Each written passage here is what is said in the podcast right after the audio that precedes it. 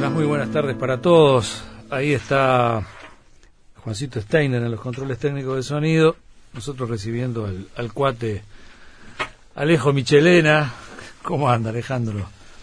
Apenas recuperado, ahí medio como asomando recién. Como, como emergiendo, como de- desde el viernes pasado, que, que bueno, te, te esperamos allá en, en el ómnibus, en el, en el estudio móvil de, de la radio, en- en plena calle Tristán Narvaja. Este, y bueno, tuvimos que arreglarnos con No, Cecilia lo, como lo- pudimos. Lo lamenté mucho porque Eh. oí la transmisión y me pareció for- formidable de todo. No, no, y ahí aparecía gente en la puerta del ómnibus y decía, este, somos los invitados de Alejandro Michelena. bueno, está muy bien, adelante. Acá lo vamos a recibir y lo vamos a atender de la mejor manera posible. Sí, porque no les pude avisar que, que yo no iba al final. Este, todo como que quedó medio confuso. No, pero quedó muy bien, quedó muy bien igual.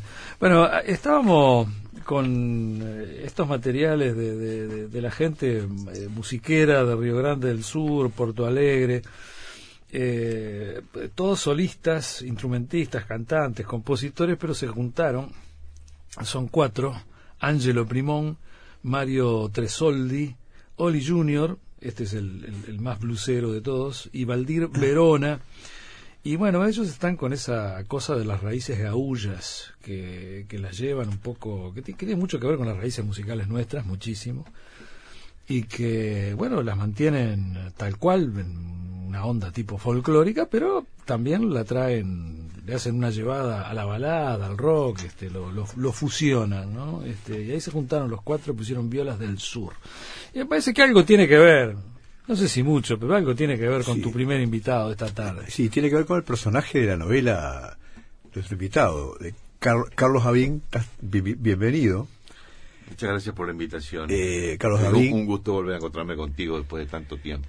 Bueno, Carlos Javín, que es escritor, poeta, poeta, aunque mu- muchos no lo reconozcan como tal, y, y muy buen poeta, pero además un, eh, un excelente novelista, eh, sobre todo en, en el rubro histórico, ¿no? Eh, donde te has metido de una manera en la investigación histórica y estás presentando el lunes, vamos a empezar con, con- con lo, con lo concreto, estás está presentando el lunes una novela en torno, el personaje de la novela es Garibaldi. Exacto. Eh, directamente, eh, eh, eh, eh, es, es, eh, eh, él es el personaje central, eh, eh, habla de su vida, habla de su peripecia, eh, y, y, y de alguna forma, eh, como toda novela histórica, eh, decías antes de, que- de- de empezar que bueno ha- hay toda una hay toda una documentación que, que hace que bueno todo un aspecto público de la vida de Gari- de Garibaldi eh, no, no se pueda in- inventar nada, ¿no? Exacto. Pero sí se puede crear, imaginar eh, en cuanto al personaje, ¿no? Sí, bueno, este era el, el- desafío, ¿no? Eh, yo te decía, yo empecé escribiendo una novela que era mucho más larga que esta, y hasta que me, me- que incluso obtuvo un, un premio, pero, pero me hicieron ver que la novela en realidad este, había que acortarla porque era demasiado grande, demasiado larga. Y entonces la releí y, y me encontré que tenía dos novelas. Cada una de ellas tenía eh, un personaje central distinto y requería un trabajo de escritura muy diferente. Fue, eh, es decir, eh, la investigación es la misma y que me llevó muchos años porque la novela histórica es muy exigente desde, el ese punto de vista. Y también eh, no solo me llevó muchos años, sino que planteaba otros problemas que después te voy a referir, pero que es una, eh, una investigación este, muy, muy, muy grande porque es de un periodo muy complejo, que es la Guerra Grande, donde hay muchísima... Este, está, centrada esta novela eh, Eh, Garibaldi en la Guerra Grande. en la Guerra Grande. Entonces, eh, la novela, la- las dos novelas tenían dos personajes entonces distintos. Los separé y reescribí aquella novela gorda, aquella novela grande, en dos. Una que se llama otra vez Las viejas lágrimas, que se publicó hace dos años, en la cual el personaje central es este un descendiente de esclavos este, que se llama Andrés Aguiar y eh, del cual eh, había muy poca información acá en Italia. La verdad que la mayor parte de información que, que, yo manejé la obtuve de diarios ingleses de la época, que eran diarios de la Inglaterra reina de los mares, imperial, diarios que hacían escuela, que tenían este, una potencia muy grande, que tenían corresponsales de guerra este, allí donde hubiera algún problema y que eran incluso individuos muy completos porque también sabían dibujar y entonces este, tenés las, hasta las imágenes de este hombre dibuja. Ahí, eso, ahí fue con donde conseguí más información. Pero era una novela que me exigía a mí, digamos, crear toda la historia de ese hombre apoyándome en algunos datos este, sueltos con los que contaba. No, eso nos, estaba contando antes de, entrar al aire. Sí, sí. Y realmente es, es, es extraordinario, ¿no? Cómo eh, a veces personajes que, que fueron importantes, ¿no? Que, que, como este caso, este, este uruguayo, que terminó peleando con Garibaldi eh, eh, acá y después en la, en, en, la toma de Roma, ¿no? La defensa de Roma. La defensa de Roma. La defensa de Roma contra la invasión de las tropas francesas que venían en auxilio de, del Papa en ese momento. Este, las tropas, es decir, eh, eran las tropas republicanas de Garibaldi que defendían la, capital este, imperial. Y el otro personaje, por supuesto, es Garibaldi, donde la cuestión era exactamente inversa. Es decir, ahí de Garibaldi sobreabunda la información. Hay miles de libros publicados sobre Garibaldi. Y entonces, ¿cómo encarar ese personaje? ¿Cómo escribir acerca de una persona de la que mucho no hay para contar porque está casi todo contado. Películas incluso. Incluso varias películas. Hay una serie en, brasileña de la época de Garibaldi en la Guerra de los Farrapos antes de venir al Uruguay. Un tipo telenovela. Un tipo telenovela que se llama La Casa de las Siete Mujeres. Sí, sí, sí. Que se vieron unos cuantos capítulos. Es bastante, bastante buena. Sí, es muy buena. Y muy vieja, ¿no? tiene, capaz que tiene más de 20 años. Y y entonces allí... Acá no, estaba acordando, ahora no funcionó. Acá, acá en Uruguay la pasó Canal 12 y salieron cinco o seis capítulos y la cortaron. una cosa rarísima. rating. Una cosa rarísima porque no, no serían muchos capítulos, mala podrían haber dejado terminar, ahora que me acordé. ¿no? la, estaba siguiendo, sí. Eh, yo la vi gracias a, a mis, mis trabajos este, soy un reputado pirata, entonces este, conseguí bajarla de algún lado y la, la, vi, porque era inconseguible. ¿no? Hay que hacer eso.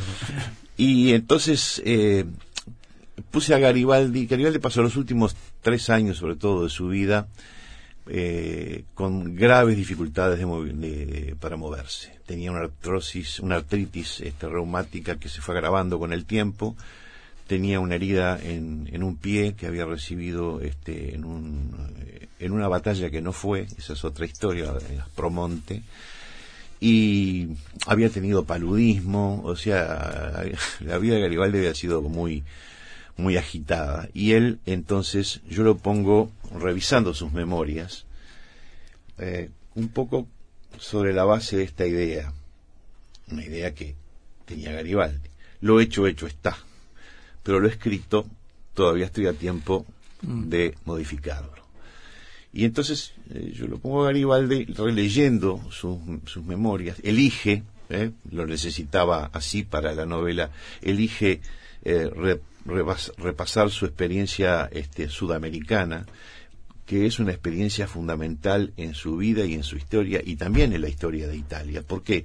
Porque ahí es donde Garibaldi y otros patriotas italianos que se habían exiliado en estas tierras y que combatieron en Brasil y después lo hicieron en, algunos de ellos también en Uruguay, se estaban preparando para volver a Italia y pelear por las cosas que querían pelear, la unidad italiana, la República Italiana, la liberación de Italia.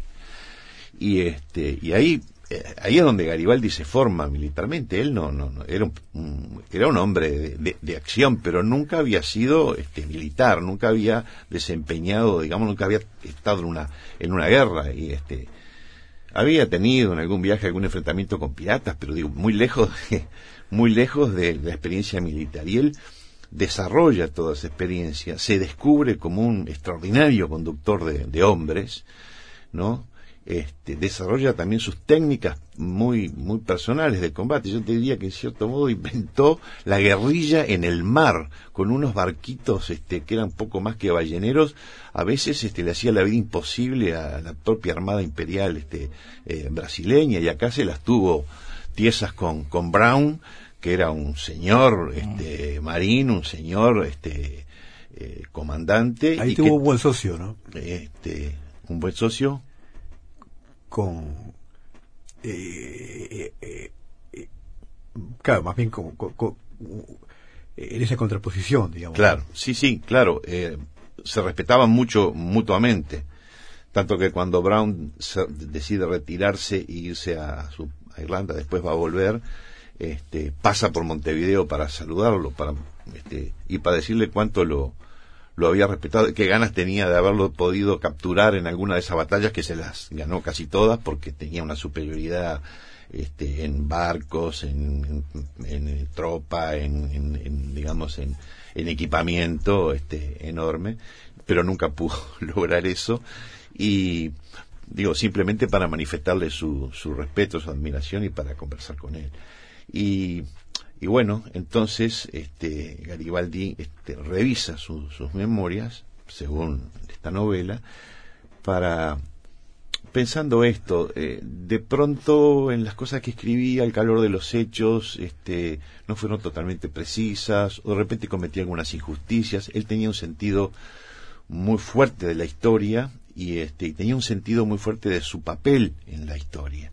Entonces, este, pensaba que de repente no, omitir menciones a un determinado personaje, posiblemente un enemigo o un adversario, era, podía considerarse hasta, hasta ofensivo, hoy diríamos una especie de ninguneo. Entonces yo lo pongo en eso, revisa esa, esa parte de su vida, de sus memorias, su correspondencia. Eh, eso está todo en los últimos años de él, ¿no? Eso está, lo está haciendo desde los últimos años, pero viaja, digamos, al, pasado. Y viaja al pasado de varias maneras. Una a través de, digamos, de la memoria, que, que estimulada porque encuentra una carta, un recorte de diario, alguna, algo de su archivo grande y desordenado.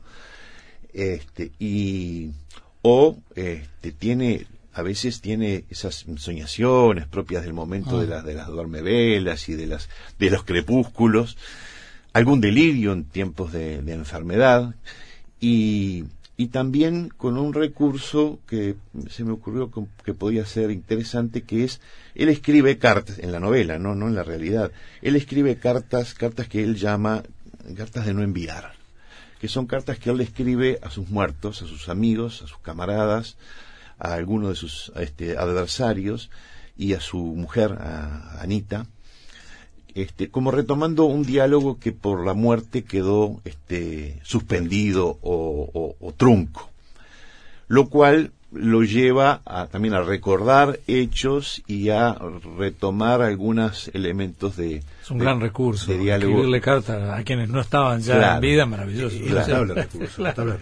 y entonces este bueno con eso se va se va armando la, la novela.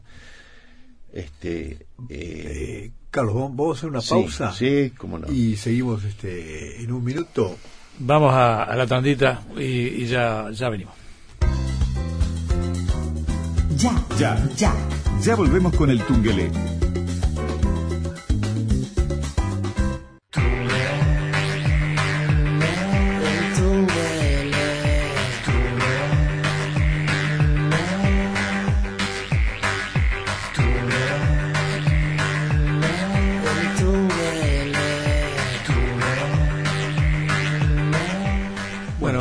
Retomamos. Retomamos. Eh, estamos hablando con Carlos Sabín por su reciente novela que se va a presentar, reciente, reciente, que está saliendo, que se va a presentar el lunes, eh, Libre para su leyenda, editada por Cari Canto, eh, y que tiene un...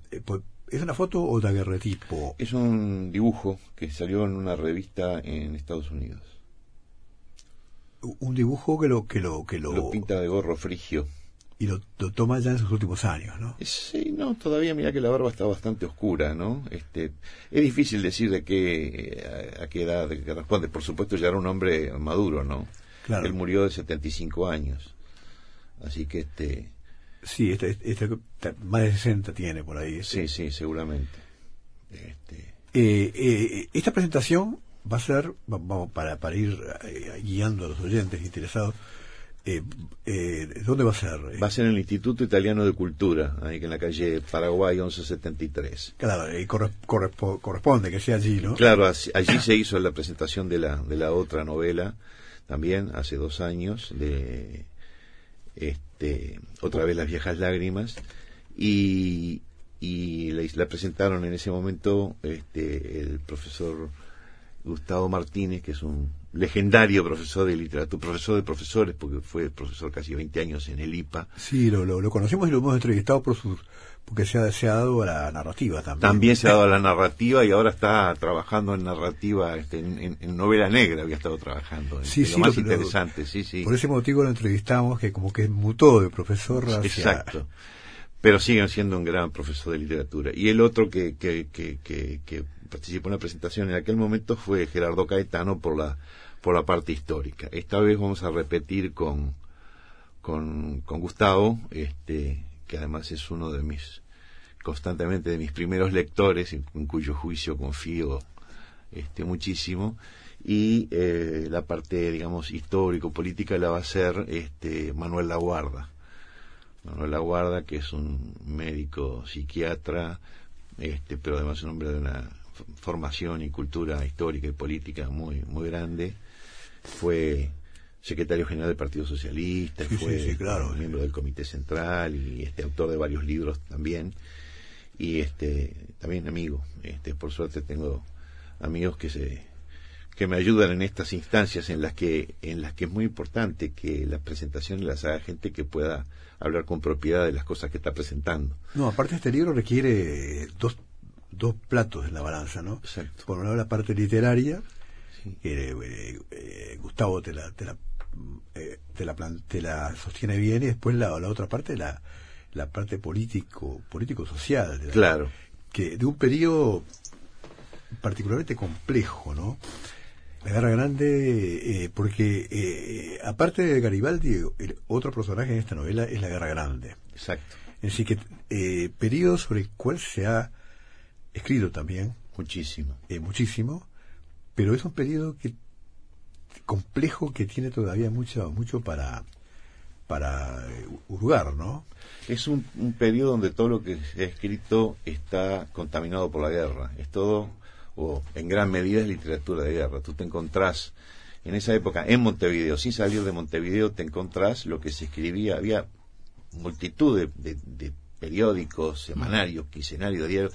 Estaban todos los exiliados unitarios argentinos, varios de los cuales tenían plumas interesantes, importantes, que escribían obviamente contra Rosas y este y estaba también la, la, digamos la, la literatura o el periodismo nacional pero todo eso está muy contaminado por porque era literatura de guerra donde yo digo lo lo, lo, lo, lo lógico lo esperable es este demonizar al enemigo y justificar las barbaridades que uno hace no este y entonces este y lo mismo pasaba del otro lado y después en esa época pensemos en la historia del Uruguay en esa época teníamos este estaban habían nacido hacía poco prácticamente de, de cara a la guerra grande los partidos tradicionales los cintillos eran enemigos este acérrimos no se Claro. demollaban yo digo se demollaban como buenos cristianos Sí, sí.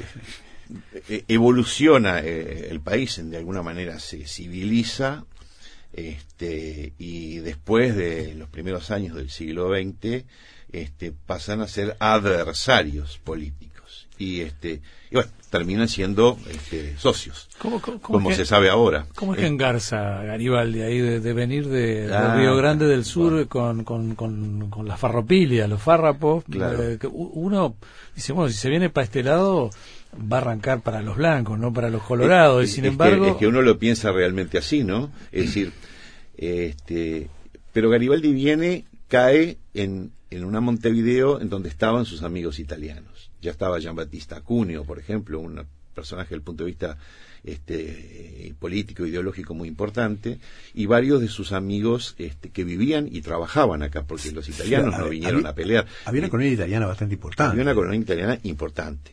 Comerciantes, artesanos, este, pero todos ellos con la idea fija de algún día volver a Italia para liberar. Todos eran este como Claro. eh, eh, compañeros de, de- de ideas de.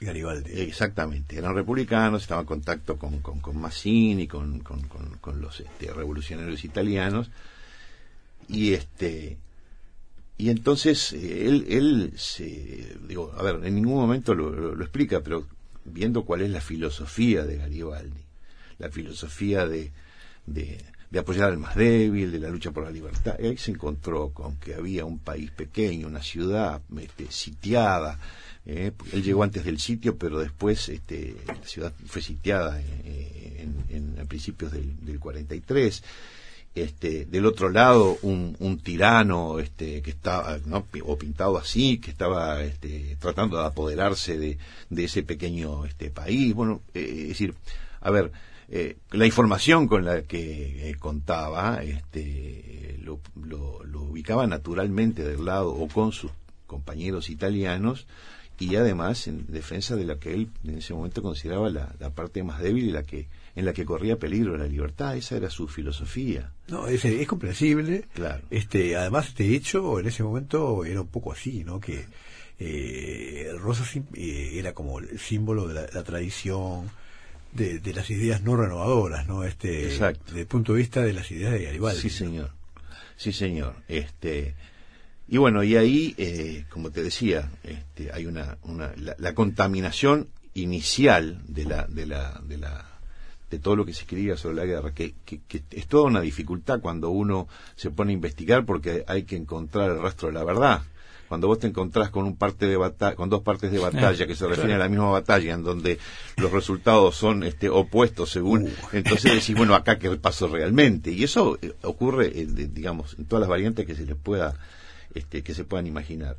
Pero, Ahora te, te, te pregunto, Sí. eh, eh, eh, esa contraposición de visiones, ¿no? Ujú. Eh, no, no quedó eh, se, se, se extendió durante mucho tiempo. mucho tiempo.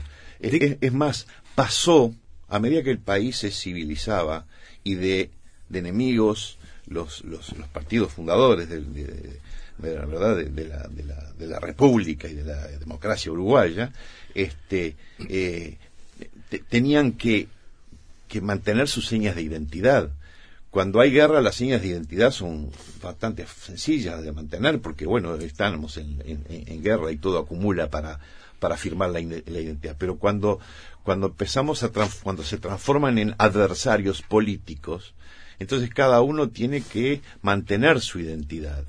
O no olvidemos, por ejemplo, que para el Partido Nacional eso debe haber sido una cosa muy complicada con el predominio tan tan prolongado y tan este continuo del Partido Colorado. Afirmar una identidad implica desarrollar una historiografía que este ahí nace la, por ejemplo la leyenda negra de Garibaldi. Garibaldi tenía que ser una especie de monstruo y lo es este para para la historiografía este para el Partido Nacional este, salvo una una excepción que que conozco y que me, me, me, me interesó mucho que fue este el libro de el trabajo de, de Maistegui donde él trata este tema y este personaje con una objetividad que me llamó la atención. Pero en general este y, y uno habla hoy con con no con amigos y con familiares que son este digamos de tradición blanca y Garibaldi es una imagen este digamos que todavía está salpicada por su leyenda por su leyenda negra pero eso tiene una aplicación muy sencilla. Hay una identidad histórica en juego y a medida que, digamos, las diferencias, las distancias políticas se van achicando, esos factores este, que son eh, de, de memoria, de tradición, de, de historias contadas, tienen que afirmarse y resistirse porque son parte de, de una identidad. Y él no arranca para, para la, la parte, digamos, unitaria, este, colorada, ¿no? Este, por su condición de masón también. Eso, eso no. O sea, es que no, no, no, este, no me parece, no me parece. Él, él, este, no encontré, este, ningún documento ni nada que me hiciera pensar que la masonería había- es al revés. No me parece que, que Garibaldi fue sin- sintonizando sin saberlo al principio con, con algunas ideas de, este, de, de la, de, la, de la masonería y este, y además era un personaje muy importante, pero él no, no, no, no que yo sepa no, este no no fue un masón activo este militante así no no él él estaba en otra cosa para mí no digo a lo mejor los masones se enojan conmigo y me, y me enseñan algo en este punto pero yo digo este, que no obviamente no, pretendo saberlo todo pero no, encontraste documentos en ese sentido claro no encontré documentos entre los documentos que son accesibles para para mí no así que la investigación empieza en la biblioteca de casa, sigue en la biblioteca universal de lo que uno pueda leer por ahí, conseguir bajar o mirar, después este terminás este visitando las librerías de viejo y, y, por último la biblioteca nacional. Pero este sobre todo por los diarios y esas cosas. Pero eh, no me parece no me parece que eso haya influido demasiado. Hay una confluencia de ideas pero pero que creo que se va dando a medida que él se va este, desarrollando. Y ojo que él no le fue muy bien con los colorados tampoco acá. ¿eh? Él se fue muy enojado. Él tuvo algún episodio con, con, con, con Pachico Lloves que fue, que fue feo porque no le avisaron de la muerte de su hija. con, Melchor Pachico Lloves, ¿no? Sí, no le, avisaron, no le avisó de la muerte de su hija hasta como tres meses después que había ocurrido. Él estaba en el norte, estaba en, en Salto, mm. este, con el pretexto con, porque el temor de que él se viniera para Montevideo para estar con su mujer y este y eso le produjo una ofensa este, muy importante. Ahí después de la batalla de San Antonio que lo lo ascienden a general y le quieren dar una cantidad de honores y cosas, él rechaza todo, estaba absolutamente indignado. Es uno de los que denuncia la, corrupción de Rivera también. Él estaba, estaba muy enojado con eso, ¿no? Sí, sí, claro. Fue de los que, los que lo señaló a Rivera como un gran corrupto, ¿no? Claro, es, yo encontré rastros de este de que hubo una conspiración del sector riverista encabezado por Flores, ¿no? Este, que terminó eh, protagonizando aquella masacre de, abril del 46, cuando, cuando el gobierno colorado, que era el de Pacheco y, Antonio Pereira y Joaquín Suárez, toda esa gente, este, eh, no quería que, que Rivera, que había sido desterrado por ellos mismos, este, desembarcara en Montevideo y Rivera este, lo habían designado embajador en, Paraguay, le habían dicho que se fuera directamente para Asunción y se tomó un barco y se vino y estaba en el puerto de Montevideo. Y, este, y, Flores y su gente protagonizaron una serie de, movimientos militares y finalmente provocaron una, una sonada en la cual mataron a todos los integrantes de la, de la, de la de la guardia que se ocupaba del control del puerto y de la aduana, con Estivado a la cabeza, a quien no solo lo mataron, sino que también lo descuartizaron. Es el, ah. episodio para mí más, más fuerte de la de esa guerra. De esos este, episodios que... y se produce entre colorados. Que, no, ha trascendido más allá de... No, no está, en la, está, en la, está en la historia, ¿no? Está en la historia, claro. Pero este un episodio absolutamente sangriento para que Rivera pudiera desembarcar. Y Rivera desembarcó y bueno, terminó asumiendo la, la jefatura del ejército, se fue a, y se fue a, al norte y este, todo lo que en el año 45 este, y principios del 46 Garibaldi había conquistado para el gobierno de la defensa hasta llegar a Salto, eh, Rivera lo fue perdiendo, pum, pum, pum, pum, pum. Este, y cuando Rivera perdía, perdía mal, ¿eh? Ah, perdía mal. Este, lo, lo, eh, creo que Garibaldi lo, es decir, respetaba en Rivera esa, las cosas que Rivera había hecho, digamos, este, desde el punto de vista de, digamos, de su, su, su relación con, con la gente, con, con la gente del pueblo, mm. este, pero por otro lado le, le, le, no, lo, no lo consideraba este, importante como un jefe militar, sino todo lo contrario. Y este y él lo dice en alguna carta, en algún este documento lo, lo, lo dice. Ahí tiene, a veces tiene ambigüedades con relación a, Rivera. Pero Rivera es, un personaje que termina muy mal, termina exiliado otra vez cuando se le ocurre, después de todas esas derrotas, empezar a negociar por atrás con, con Oribe para ver si puede lo que usan de traición y lo mandan de nuevo. Y cuando vuelve de su tercer exilio, de su tercer destierro, es que muere por allá por. Mm por Melo, ¿no? Que lo meten en el tanque aquel de, caña. y se van tomando la caña por el camino. Tí- Típico La caña Riego. podía más que, que, que lo que tenía adentro. Eso- pero es- es más, uno, lo, uno lo pone eso en una novela y la gente Cree dice, que es ficción. sí. No, es, Sí, es- es un qué- episodio surrealista. Qué delirio, ¿no? La iban a dejar y todo la caña. ¿eh? sí, mira vos. Qué brutal. Eh, Y bueno, este, Bueno, va- vamos este recordando nuevamente eh, a los a los, a los oyentes de, de- de- bueno de, de todo esto que hablamos está está en, en parte de, lo van a encontrar sí, señor. y ampliado en esta novela Libre para su leyenda en torno a la figura de Garibaldi, a las ideas de Garibaldi y a un Garibaldi mm, personaje que mira desde su veteranía, su- eh, revisa sus memorias y recuerda la, la- la etapa de, americana, ¿no? Y la guerra grande en particular. Eh, una, una pregunta última que te, la venía queriendo hacer. eh, eh, ¿Ha habido otras recreaciones como leves, tal vez, o menores, de, eh, tangenciales de... eh, hablando de Anita Garibaldi, por ejemplo, eh, eh, eh, no digo, no, no, no, no, no, no lo digo con, con, con menosprecio, digo, pero eh, no tan profundas de pronto en la investigación sobre Garibaldi. Eh, ¿te- ¿Tuviste en cuenta otras recreaciones narrativas o novelísticas? Yo leí este, una novela de una escritora argentina publicada por la Favor Argentina que se llama Anita cubierta de arena de Alicia, creo es Duhovne. Y este y después hay una novela acá en, en, este, en Uruguay que ahora no me acuerdo de la autora. Creo que Elena Corberini. Elena Corbellini, ahí está, Elena Corbellini.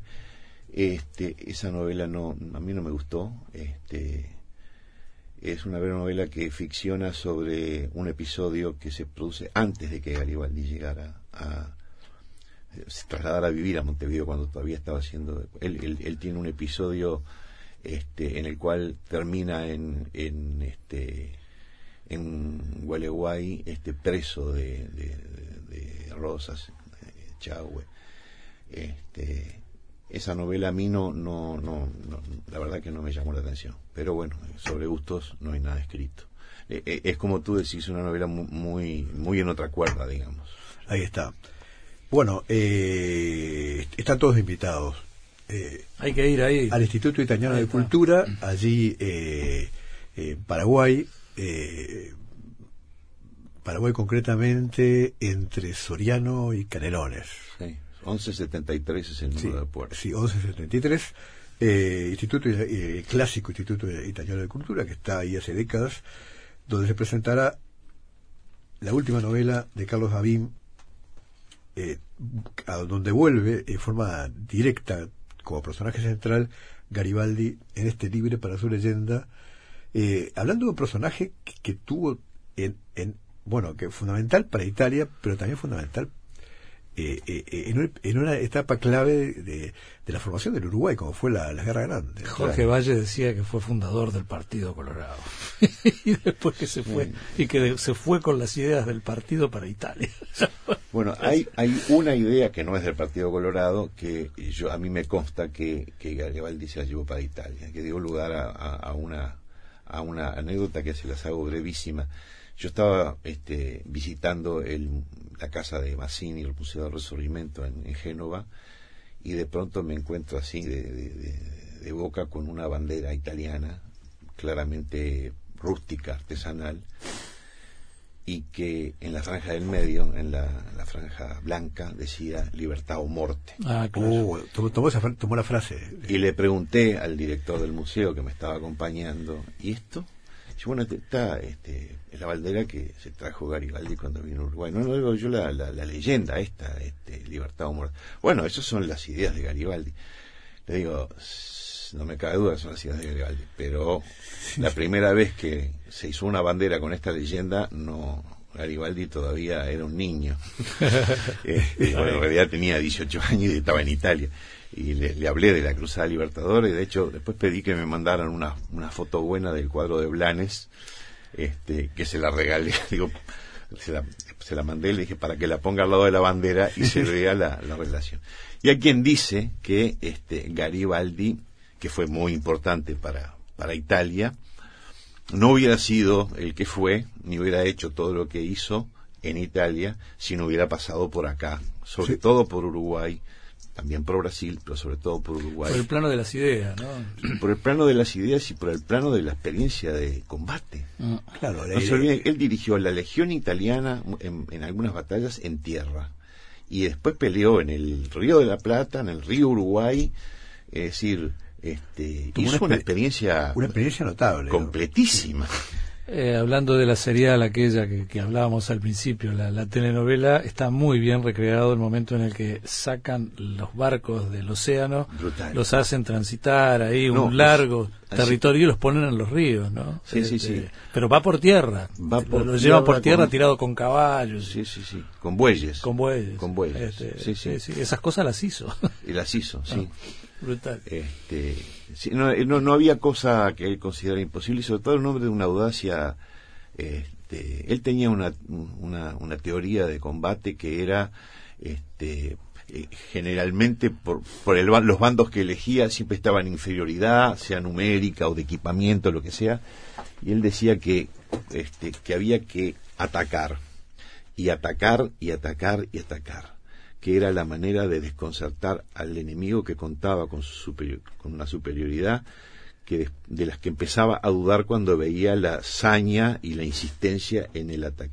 Y, más de una vez eso le dio resultado, más de una vez terminó corriendo con el poncho a tropas este, superiores. Y el episodio ese, el episodio ese de los barcos, eh, aparecen los barcos en un río que de ninguna manera podían haber llegado ahí.